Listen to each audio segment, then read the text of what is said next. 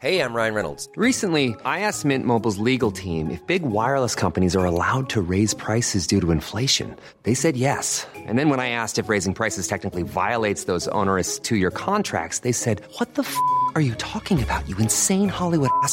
So to recap, we're cutting the price of Mint Unlimited from $30 a month to just $15 a month. Give it a try at mintmobile.com slash switch. $45 upfront for three months plus taxes and fees. Promo for new customers for limited time. Unlimited more than 40 gigabytes per month. Slows. Full terms at mintmobile.com.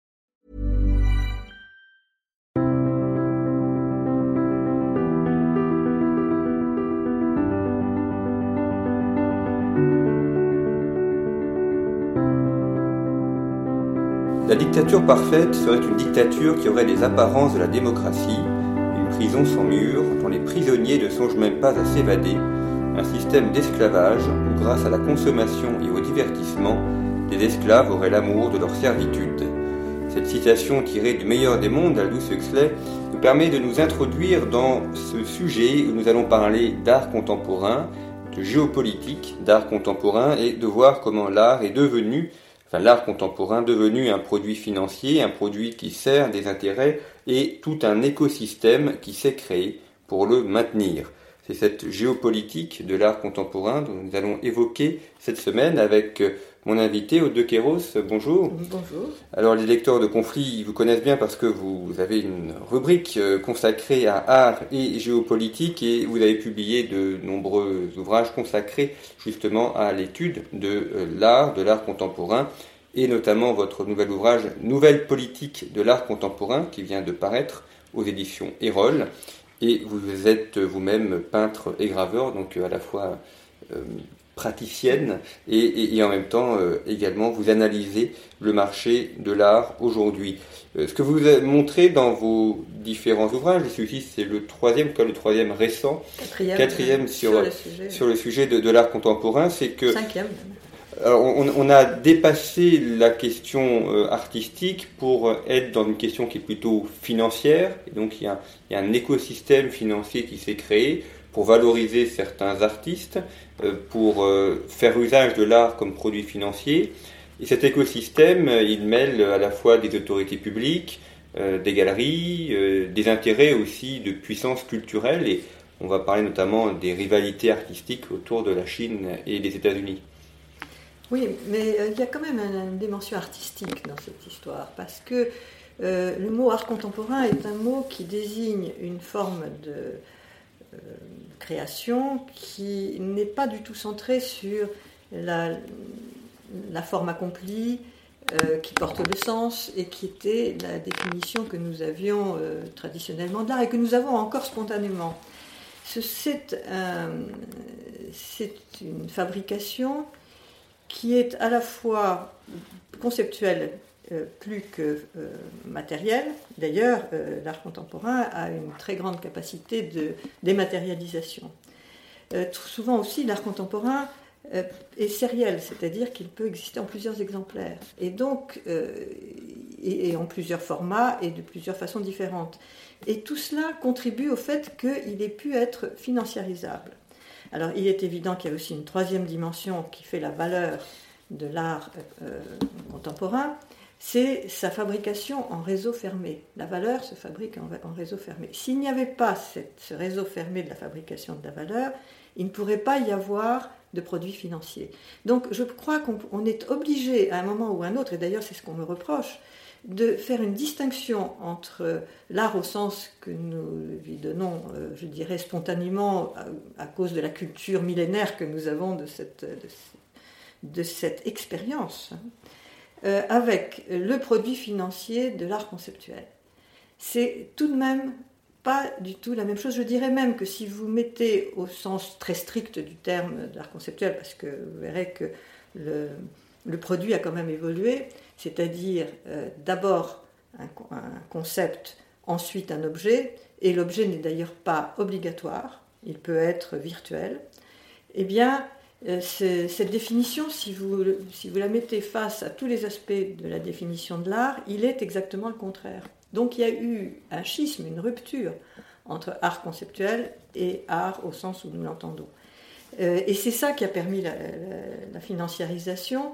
Et cette financiarisation, elle se produit déjà d'une certaine façon, lors de la spéculation des années 80, qui souvenait que le marché de l'art s'est effondré en un jour, en même temps que le, que le premier crack mondial des produits financiers qui a eu lieu en 1991, année chargée, puisque ça a été aussi l'année où est tombé le système soviétique. Et que après, ce n'est qu'après que c'est qu'a été conçu, je dirais vers le milieu des années 90, l'idée d'une sécurisation de la spéculation, euh, et d'ailleurs le mot n'est plus tout à fait exact, euh, de la fabrication de produits euh, financiers par le biais de l'art, qui véritablement s'organise d'abord avec le fait que les, maisons de, vente dans les années 2000, ce sont les deux grandes maisons internationales, Sotheby's et Christie's, se sont entendues pour faire trois départements, un département d'art ancien, un département d'art moderne et euh, moderne et impressionniste, et un troisième département d'art contemporain. C'est-à-dire que ces maisons internationales euh, de vente euh, entraient dans le premier marché. Ils ne font pas de la revente, ils font aussi de la vente. Si bien qu'on a pu lancer internationalement des artistes d'une façon fulgurante en cinq minutes dans une salle des ventes et que ça a été le premier, avec les grandes foires qui se sont mis euh, dès les années 70, qui se sont multipliées dans le monde, ça a été les deux, euh, les, deux piliers au départ pour, euh, disons, internationaliser l'art.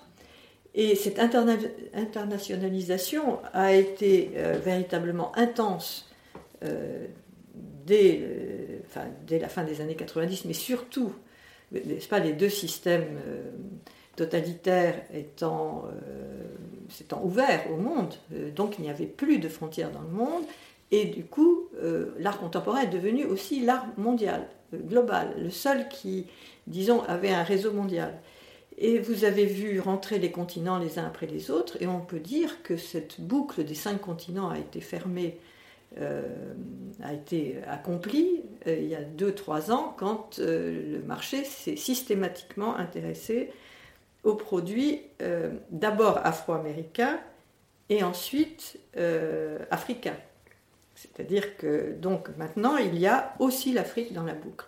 Alors cette boucle, vous me disiez comment c'est une chaîne de fabrication de la valeur, c'est-à-dire que rentre en, en compte une sorte d'interconnexion euh. Alors, à, deux niveaux. Par exemple, euh, vous avez une interconnexion de maisons de vente euh, dans le monde. Vous avez une interconnexion des musées dans le monde. Vous avez une interconnexion des, très grandes galeries ou, des, ou des foires. Hein. Vous avez des, liens, par exemple, pour être une foire internationale, il faut obéir à certains critères. Comme ça, vous pouvez rentrer dans le calendrier euh, annuel des grandes foires et euh, dites internationales. Si vous n'avez pas le terme international, le label international, vous n'êtes pas dans le grand calendrier. Et le grand calendrier, c'est un calendrier qui est pensé puisque, ce sont aujourd'hui les collectionneurs qui se déplacent pour aller sur des foires et que tout le monde se rencontre au même moment et que ça forme une sorte de communauté de gens qui voyagent, euh, qui se rendent aux foires et qui se retrouvent euh, plusieurs fois par an sans avoir à se donner rendez-vous pour mener une vie mondaine et des relations sociales, des relations d'affaires. C'est peut-être le seul domaine, l'art, qui permet ça par-dessus les religions, par-dessus les métiers, par-dessus les, frontières et les pays. Euh, et même, euh, vous avez là une sorte de, no man's land où tout le monde peut se rencontrer. Alors, quelles sont justement ces, grandes villes, ces grandes foires On pense à la FIAC à Paris, à la foire de Bâle. Mm. Euh, aujourd'hui, la, géographie des grandes foires internationales, où est-ce qu'on la trouve? Alors, il faut peut-être dire que le but des, premières foires, enfin, la foire existe dans le monde depuis, depuis l'Antiquité sans doute, et le Moyen-Âge, on sait à quel point elle avait ça. Mais euh, disons que euh, la foire de laquelle nous parlons, c'est une stratégie de la guerre froide culturelle pour extraterritorialiser le centre du monde de l'art, c'est-à-dire Paris. Et ça a commencé avec les différentes foires en Europe qui, qui, ont commencé à réunir les galeries. Et si vous voulez, il y avait un contrôle de quelle galerie entrer, qui, et, enfin, c'est-à-dire qu'on n'entrait pas il suffisait pas de pouvoir payer pour entrer dans les galeries comme la FIAC qui a été créée en 72 euh, ou dans les galeries, les différentes galeries, les différentes foires qu'il y avait en Europe à ce moment-là. Donc c'était euh, une volonté d'internationaliser, d'extraterritorialiser, et ça commence par l'Europe parce que les Américains ont, ont voulu agir sans qu'on sache que c'est malgré eux, malgré tout eux qui organisaient, et donc il n'y avait pas de foire en dehors de l'Europe je dirais, jusqu'à ce que s'effondre euh, le système soviétique et que la Chine s'ouvre. Et je dirais que dès l'an 2000, ont commencé les foires hors d'Europe, c'est-à-dire d'abord à, Miami, qui était une succursale de la foire de Bâle, puis après ça a été en Asie, euh, toujours les succursales de la foire de Bâle, par exemple à Hong Kong, et elles se sont multipliées et aujourd'hui, vous avez des foires sur tous les continents avec le label international. Et très grandes galeries euh, y vont. C'est comme ça que euh, vous, voyez toutes les, toutes les galeries, euh, les hyper-galeries, si on peut dire, qui est un nouveau phénomène d'ailleurs qui date d'après l'an 2000, se rend, disons, adoube les foires quand elles s'y rendent. C'est-à-dire que vous êtes vraiment une foire internationale si vous avez une de ces grandes galeries qui sont en général des galeries anglo-saxonnes, euh, qui, viennent euh, y avoir une galerie. Et euh, cette, cette, multiplication est importante parce que, au fond, aujourd'hui, ça a supprimé les galeries, ça, ça, met en très mauvaise position les galeries moyennes, ou petites galeries et moyennes galeries, qui, elles, faisaient tout ce travail de de trouver des artistes, de les lancer, de les, euh, de les reconnaître.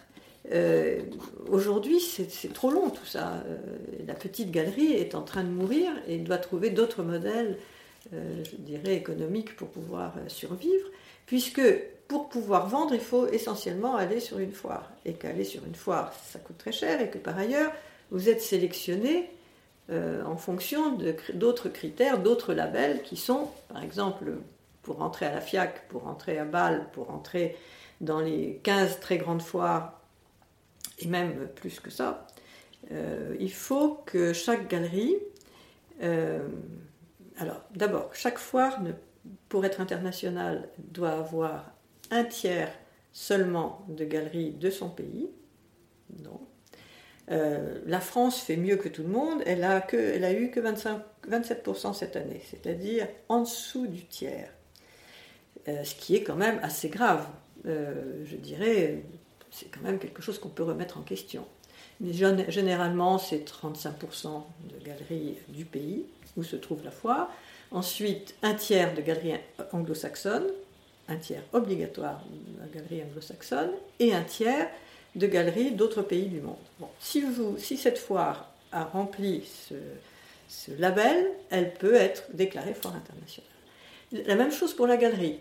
Une galerie ne peut entrer dans la foire que si elle a un tiers d'artistes de son pays, un tiers d'artistes, d'artistes anglo-saxons et un tiers d'artistes euh, des autres pays. Euh, ça, c'est le, système.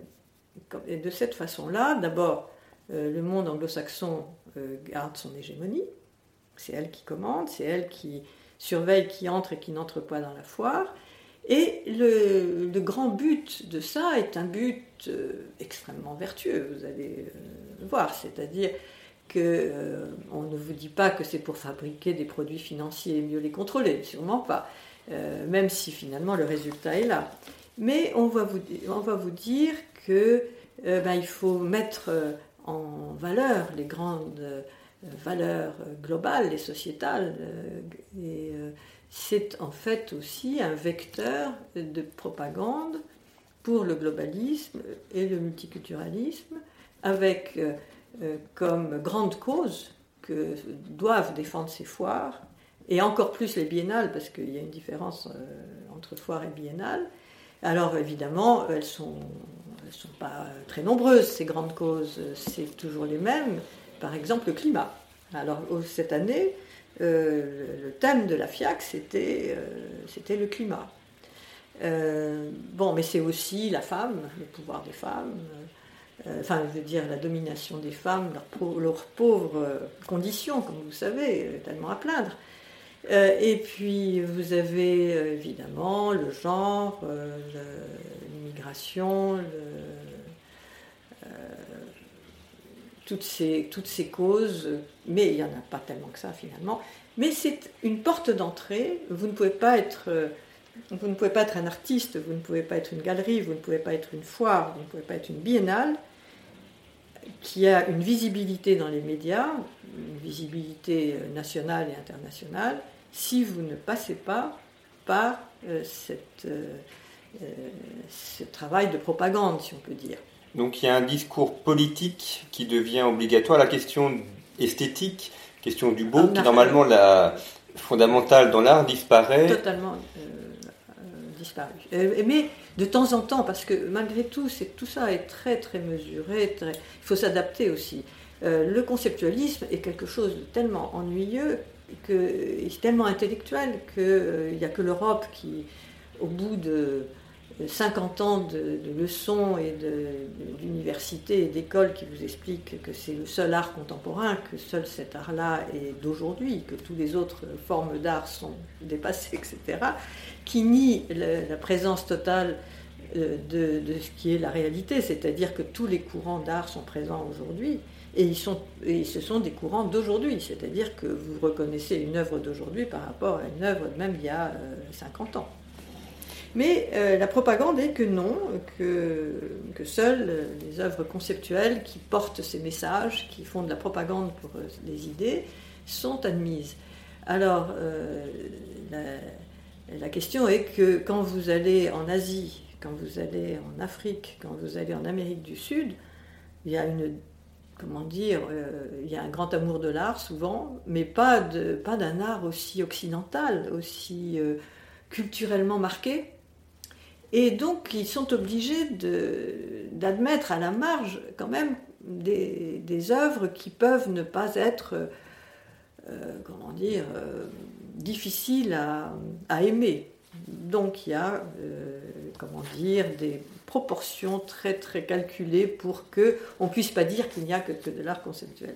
C'est une forme de nouveau réalisme socialiste, nouveau réalisme soviétique. C'est-à-dire qu'il euh, y a eu deux utopies au XXe siècle qui ont, euh, qui ont eu un grand, un grand pouvoir. La première utopie, c'était en 1934, la décision par, par Staline de euh, considérer que l'art euh, contemporain, euh, l'art, je dirais, international, et vraiment qui va dans le sens de l'histoire, était le réalisme socialiste.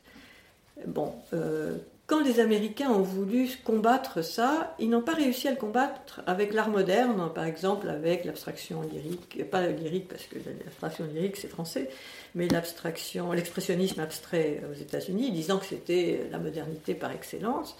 Au bout de dix ans, il y avait dans le domaine des arts aucune euh, personne ne s'intéressait à ce qui se passait à New York et c'était, euh, on considérait qu'il n'y avait pas de euh, pas d'art à, New York. Donc ils ont vu que ça n'irait pas comme ça et ils ont trouvé une, avant, une des avant-gardes parmi toutes les avant-gardes présentes à l'époque, présente d'ailleurs depuis avant la guerre de 14, encore une fois, puisque le conceptualisme de Duchamp, il est déjà là à la veille de la guerre et il s'affirme juste après la guerre. Donc c'est des vieilles histoires, tout ça. Et ils affirment cette, euh, ce courant-là, le mélangeant avec le, le pop qui venait d'Angleterre, avec un peu de surréalisme, un peu de, ce qu'on pouvait trouver à New York euh, de réfugiés à l'époque, et ils, font une forme d'art qui va complètement être tellement en rupture avec euh, l'art, avec toutes les autres avant-gardes et avec toute la suite de la modernité, que euh, l'Europe ne pourra pas rester au devant de la scène et que le centre du monde va pouvoir s'établir à New York. Et ça, ça a été la grande ruse qui a très bien marché avec cette extraterritorialisation de la capitale de l'art sur les foires et, un certain nombre de, stratégies que je ne vais pas décrire. Mais donc vous avez une deuxième utopie qui naît, qui est l'art contemporain, le, le, terme apparaît dans, vers 1975, qui veut dire que l'art conceptuel, euh, qui parle du monde d'aujourd'hui, qui, euh, euh, qui est à la portée de tous puisque c'est réel, qui porte des messages sociétaux, etc., est le seul art contemporain d'aujourd'hui. Et après vient toute cette machine de globalisation, de, de comment dire, de systèmes fermés pour créer la valeur, qui va maintenir l'illusion d'un art unique, global, qui serait le seul art dans le sens de l'histoire.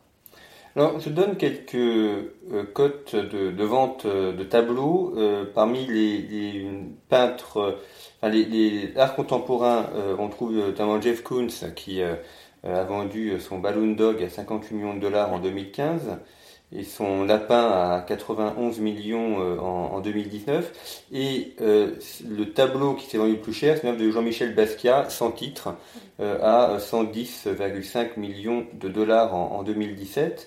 Et ce qui est intéressant également, donc c'est une liste que vous faites dans votre ouvrage, c'est des parmi les acheteurs, alors notamment les départements d'art ancien, le Qatar a acheté beaucoup d'œuvres d'art, notamment un, un Paul Cézanne, joueur de cartes, en 2011, 274 millions de dollars, c'est quand même un investissement extrêmement important. Et puis un, Paul Gauguin, cette fois-ci, toujours acheté par le Qatar, euh, à 300 millions de dollars. Hmm. Euh, ça veut dire que le Qatar, euh, outre ses courses de, de cyclistes, outre, son investissement dans les centres de, sport, notamment le PSG, investit également dans l'art et le voit comme à la fois un produit financier et un élément de sa puissance. Absolument, parce qu'ils euh, sont obligés de diversifier euh, leurs investissements, étant donné qu'un jour ou l'autre, il n'y aura plus de pétrole. Donc, euh, ils ont pensé à, faire en sorte que les musées et le, tourisme soient une des alternatives possibles. Donc, beaucoup de ces, tableaux achetés d'art moderne, hein, puisqu'il faut faire une différence entre art moderne et contemporain. Je dirais l'art moderne est encore esthétique, l'art contemporain n'est plus une question d'esthétique. Et donc l'art moderne, euh, beaucoup, de tableaux maintenant euh, dépassent 1 euh, million, 100, millions 5. Et n'est-ce pas, le, je crois que c'est dans les 350 millions que vous avez le, sommet de l'art moderne, et puis bon, 400 millions étant le Salvatore Mundi, qui, est, qui était considéré comme un Léonard de Vinci, mais qui ne l'est peut-être pas. Alors que se passe-t-il? Vous avez en dessous les, les, artistes contemporains morts, comme Basquiat, qui, euh, a dépassé les 100 millions, et vous avez juste à la limite des 100 millions l'artiste le, plus cher du monde, Jeff Koons, avec ses 91, 91 ou 92 millions de, de dollars, qui a euh, mais il a fallu pour ça euh, véritablement une, euh, le fait que ces collectionneurs se, mobilisent à la fois pour que véritablement il y ait le bouquet de, tulipes à Paris et pour qu'il reste le, leader du marché, euh, l'artiste le plus cher du monde. Il fallait vraiment que ces collectionneurs se mobilisent et fassent en sorte qu'ils dépassent David Hockney qui avait eu juste 90 millions de, dollars pour un tableau. Et c'est important parce que, si vous voulez, c'est ce chiffre public euh, de la salle des ventes qui permet toutes sortes de transactions non visibles qui se font aussi par les salles des ventes, mais aussi par les très grandes galeries, euh, les hyper-galeries. 80% euh, des transactions sont invisibles.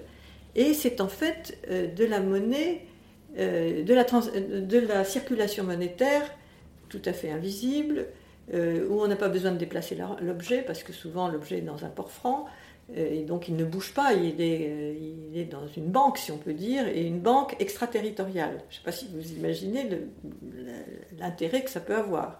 Ce n'est pas une vraie banque, c'est,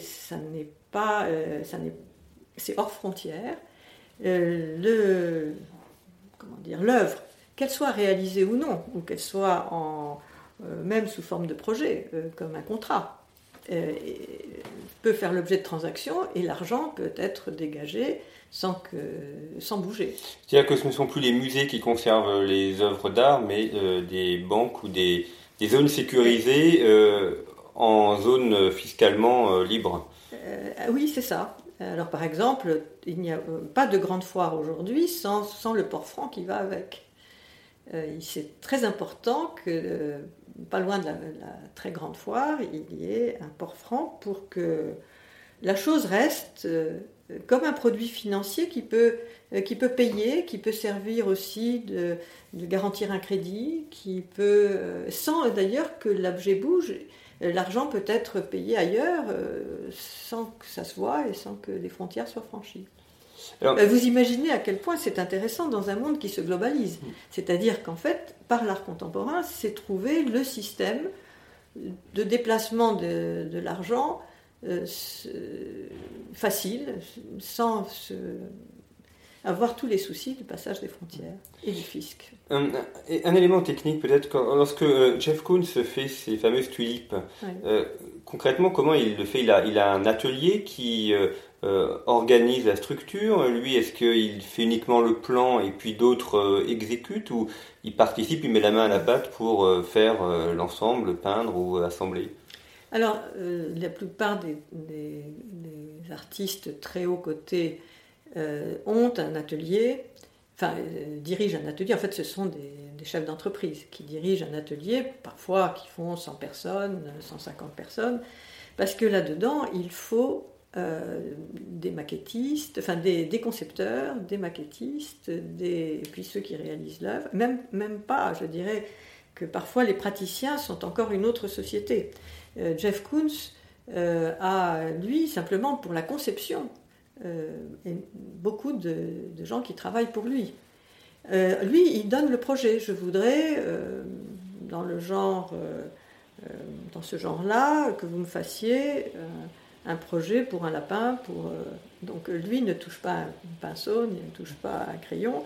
Ça va être une équipe de concepteurs qui, vont le faire pour lui. Euh, ensuite, il, faut le concevoir en plusieurs euh, produits, c'est-à-dire il faut le produit très très très visible. Alors le produit très très très visible, c'est les tulipes. Euh, On prend les Voilà. et vous voyez, l'équipe a mis au point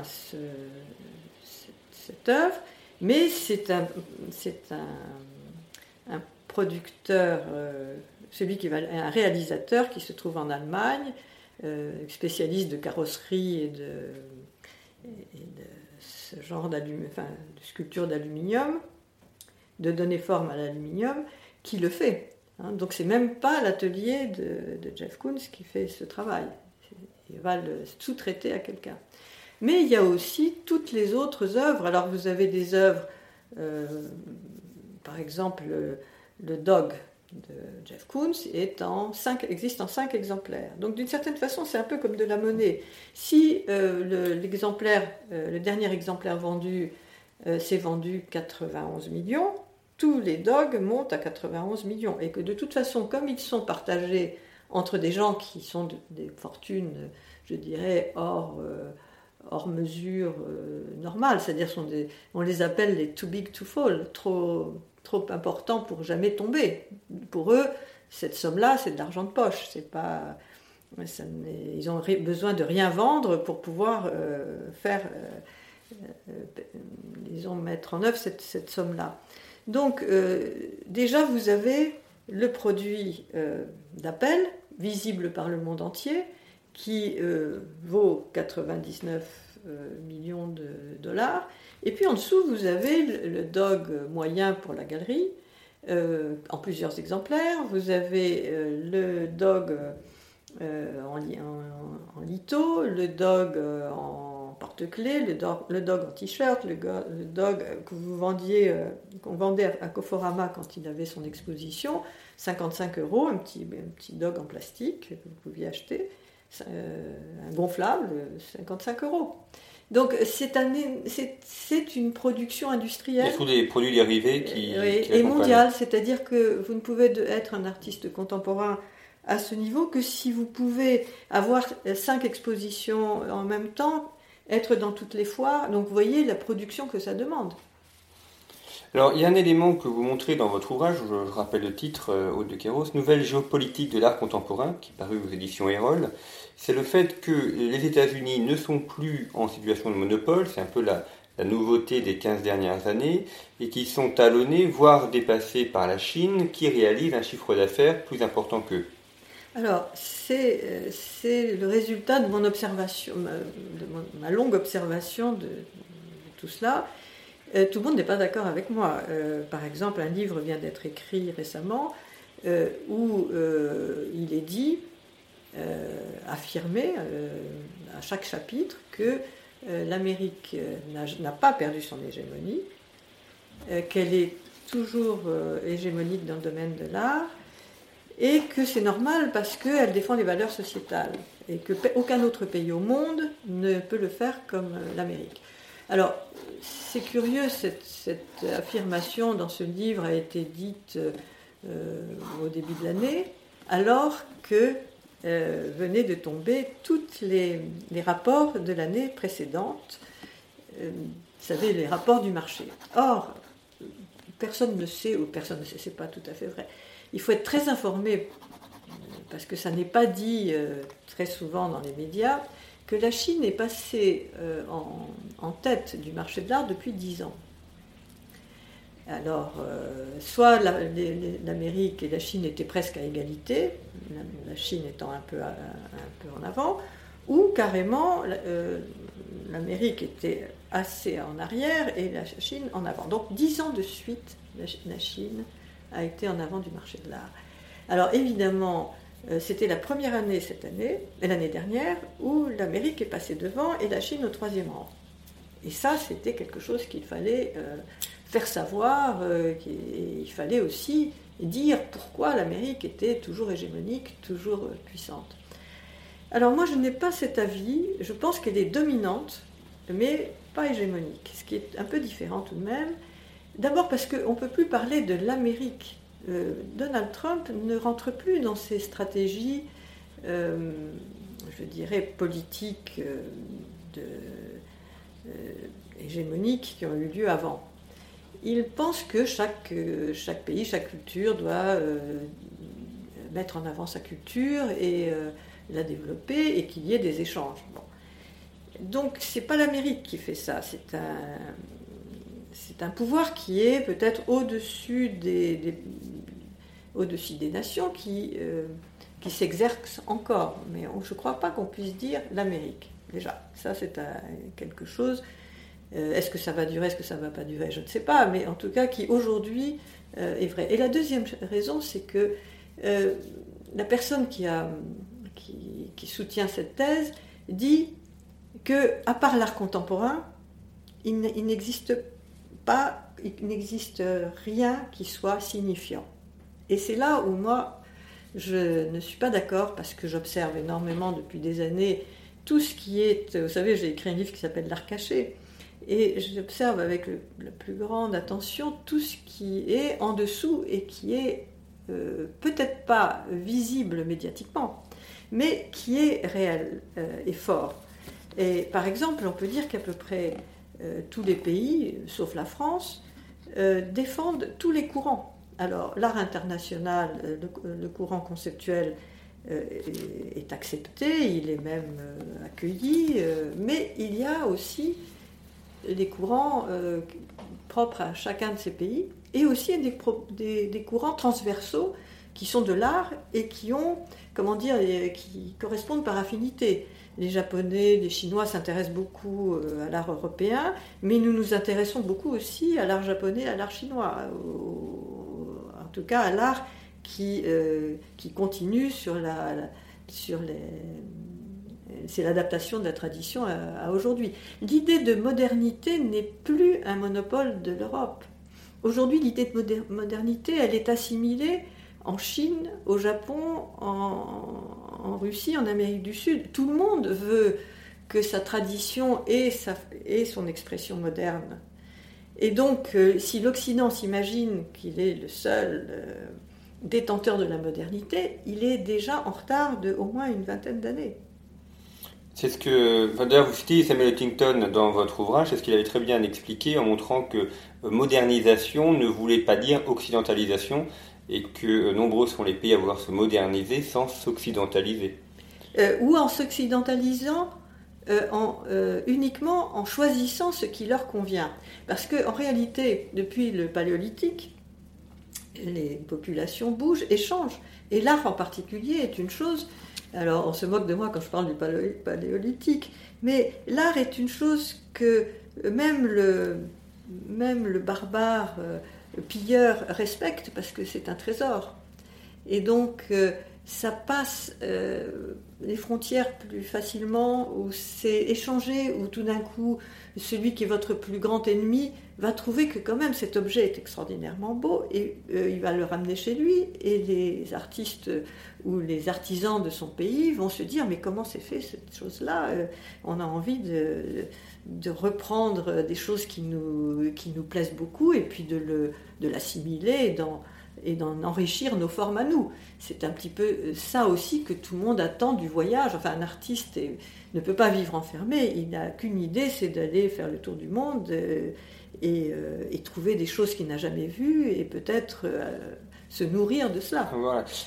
Alors, un autre élément que vous montrez également dans, votre ouvrage, c'est le fait que l'art contemporain a besoin de l'art ancien ou de l'art euh, passé, notamment pour s'y afficher, d'où l'importance euh, à Versailles, dans des grands musées européens, de, que l'on mette euh, cette production d'art contemporain pour que l'image des sites classiques, l'image positive des sites classiques rejaillisse sur l'image de l'art contemporain, qu'il l'absorbe et qu'il prenne ensuite plus d'importance grâce à cette situation parce qu'on l'a mis dans une cathédrale ou dans un musée important. Oui, ça c'est certain que depuis ces 20, 30 dernières années, le marketing, euh, les techniques du marketing commercial euh, sont passées euh, dans le domaine de l'art et elles sont appliquées de la même façon que pour vendre des chaussures ou vendre des sacs à main. Et le marketing, c'est on va, on va trouver un cadre qui soit flatteur pour mettre au même niveau l'objet et le, cadre qui est considéré universellement comme beau. Donc Versailles, donc toutes nos rues à Paris, tous nos monuments, tout notre patrimoine euh, doivent servir à ça. Et d'ailleurs, euh, c'est ce que je reproche un petit peu à, nos dirigeants, c'est qu'ils ont euh, véritablement fait de la promotion de tous les artistes, n'est-ce pas, convenables, et, mais jamais la promotion de leurs propres artistes si vous voyez euh, qu'un monument, soi-disant aux morts de Jeff Koons, euh, soit accepté dans un tel endroit, quel est l'artiste français qui aurait bénéficié euh, d'un tel privilège? C'est impensable, inimaginable. D'ailleurs, même, je dirais, ceux qui étaient des, militants de l'art contemporain dans le milieu intellectuel et artistique français n'ont pas montré un enthousiasme extraordinaire. Euh, ils n'ont trop rien dit quand ça a été finalement installé, mais avant, ils ont quand même protesté.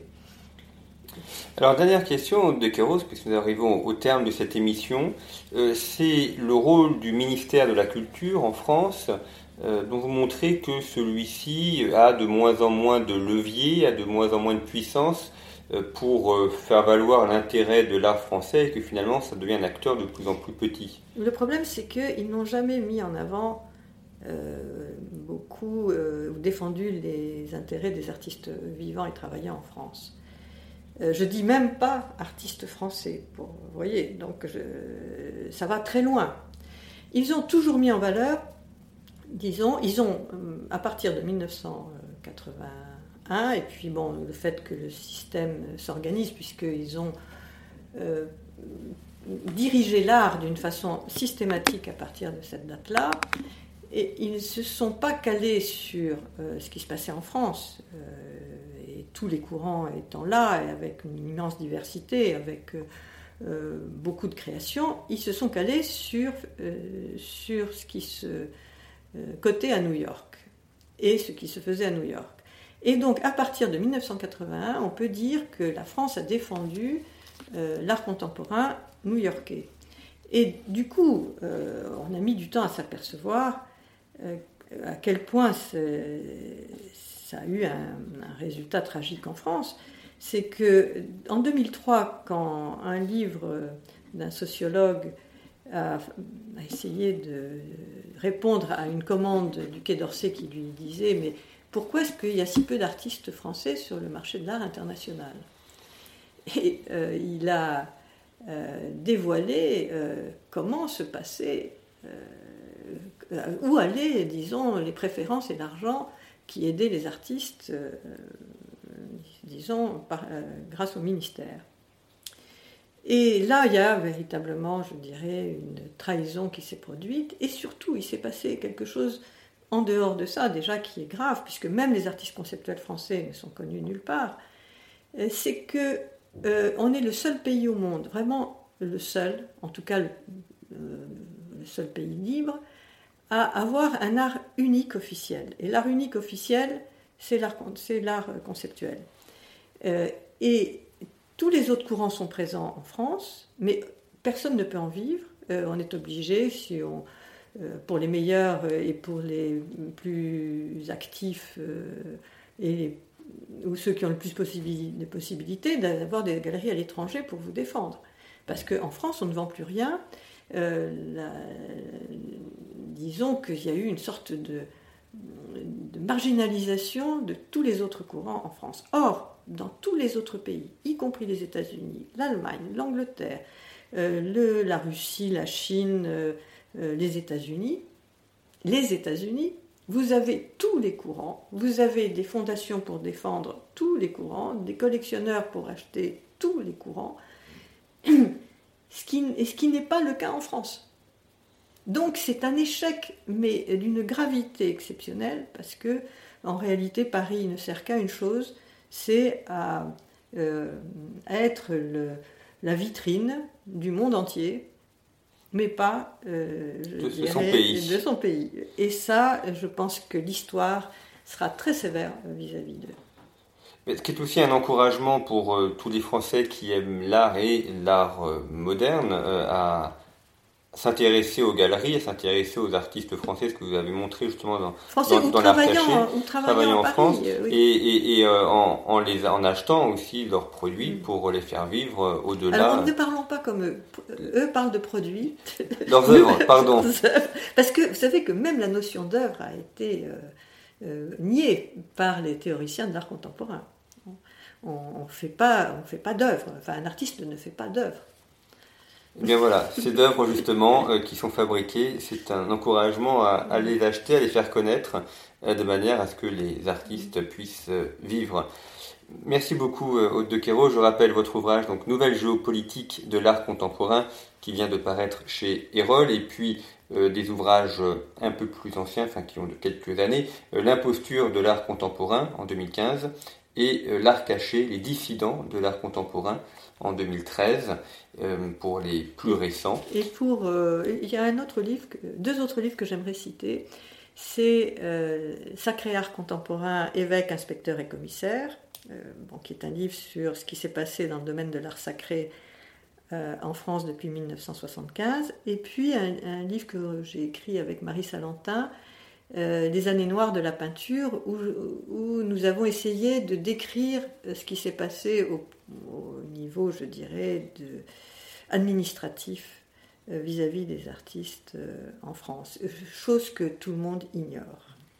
Et effectivement, l'ouvrage, enfin, Sacré art contemporain est extrêmement intéressant pour comprendre la collusion entre art sacré, euh, euh, administration publique et euh, finalement comment l'art a été dévoyé et l'argent public bien mal utilisé. Merci pour votre fidélité à, nos émissions. Euh, si vous les aimez, eh bien, n'hésitez pas à les partager, à les faire connaître. Et puis, vous pouvez retrouver d'autres émissions sur le site internet de Conflit. Et là aussi, si vous aimez Conflit, eh bien, faites connaître la revue. Abonnez-vous, vous pouvez vous abonner directement via le site internet ou bien euh, via nos magazines euh, que vous pouvez trouver dans tous les kiosques.